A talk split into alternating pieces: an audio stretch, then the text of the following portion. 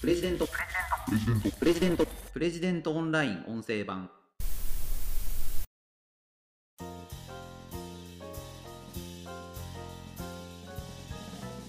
小学生並みの感想と言われないために大事なことです。プレジデントオンライン編集長の星野貴彦です。この番組はプレジデントオンラインの配信記事の周辺情報や解説をお届けしています。今回紹介する記事は頭のいい人はそう答えない。頭の悪い人が会話の最初の5秒によく使う話し方という記事です。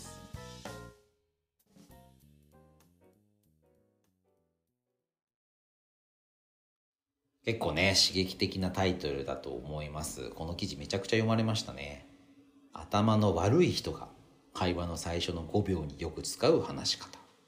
これあの筆者はですね樋口雄一さんという多摩大学の名誉教授の方であの話し方が9割という大ベストセラーで知られている方です、えー、リードを読みます。頭の悪い人ほどやりがちな話し方がある。多摩大学名誉教授の樋口雄一さんは会話では相手に話の方向性をまず見せることが重要だ。面白かった楽しかったという主観的な感想は避けた方がいいというと。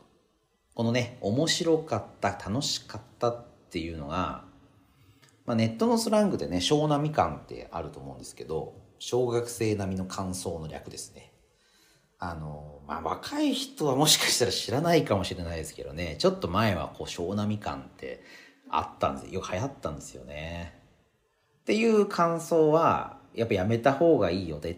ていう。まあある種当たり前の話なんですけども例えばねあの仕事で講演会を聞きに行ったと。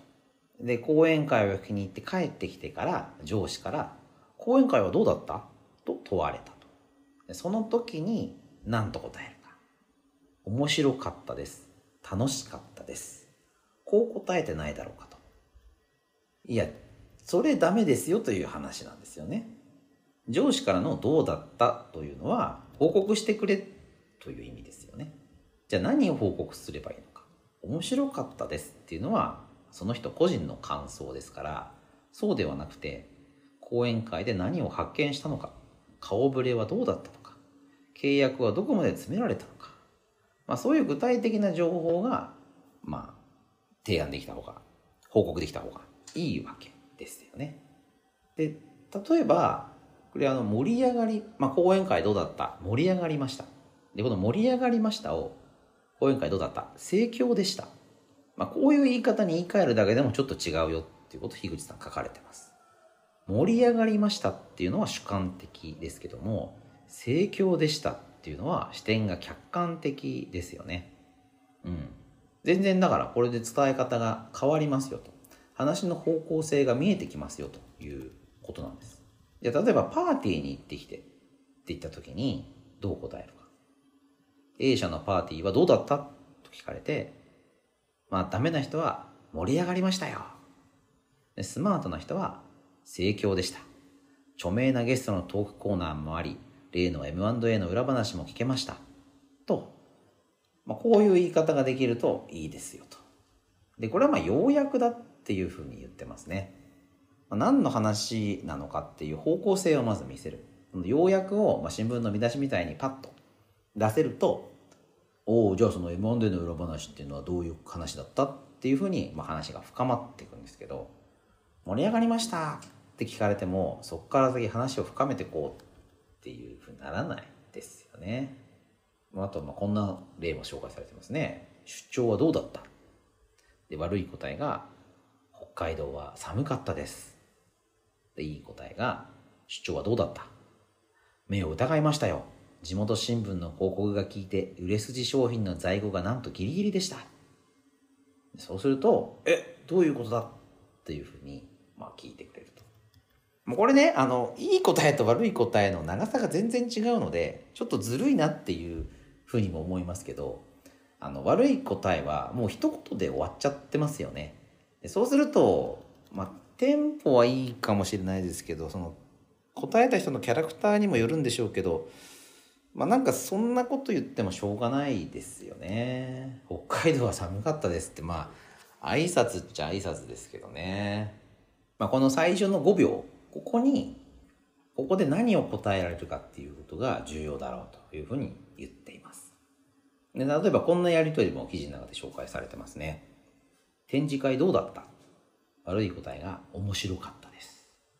で、いい答えが盛況でした。グローバル化の面ではうちはやはり業界トップだと確信しました。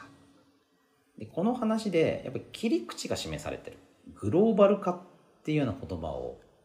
付け加えているので、そうするとお海外戦略どうなんだろうっていうことを今度聞けるようになりますよね。話が広がる。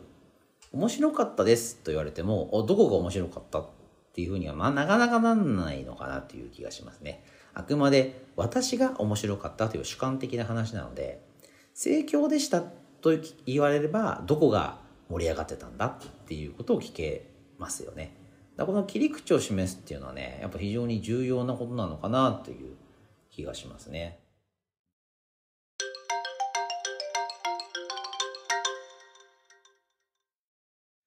で、まあ、あとはその、まあ、この、あの一連の答えはですね、樋口さんの頭のいい人は答え方で得をするっていうですね、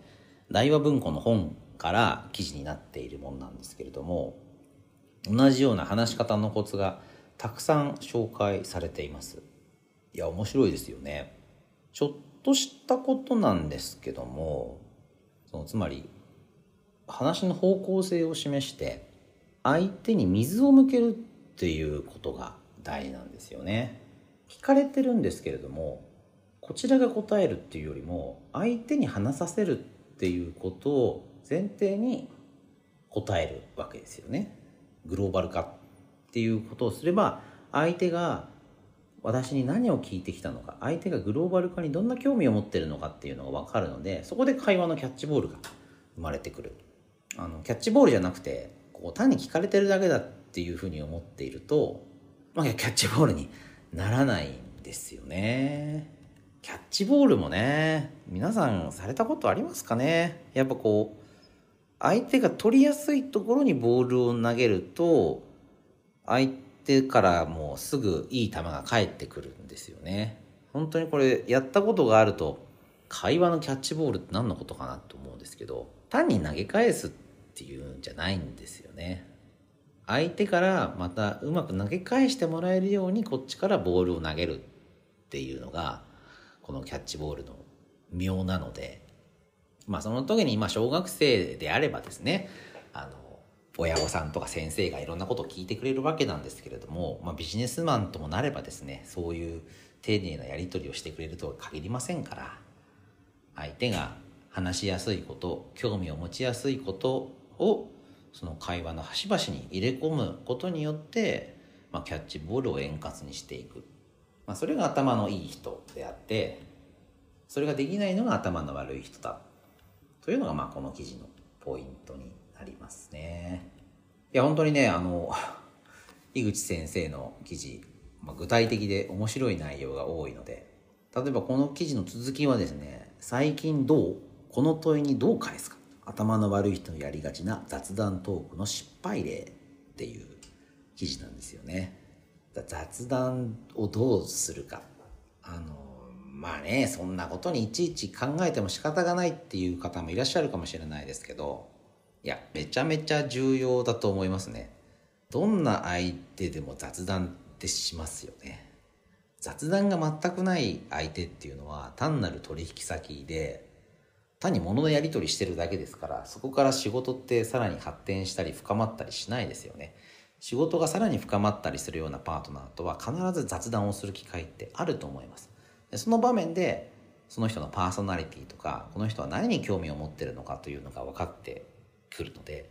結構欠かせないスキルかなと思います。是非こちらの記事参考にしてみてください。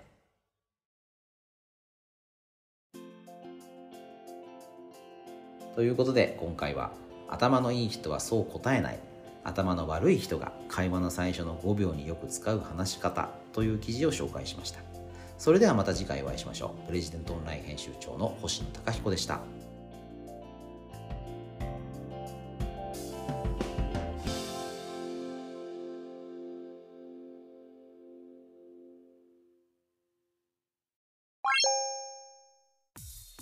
日経新聞朝刊の厳選ニュースを毎朝コンパクトに聞ける「聞く日経」仕事や生活のハック術を編集部が語り下ろす。ライフハッカー日本版タイニーハックエクスプレス。イノベーションを生み出すヒントが見つかる。浜松町イノベーションカルチャーカフェ。情報スキルキャリアアップ。今より一つ上のステージに行くビジネスニュースが聞き放題。オ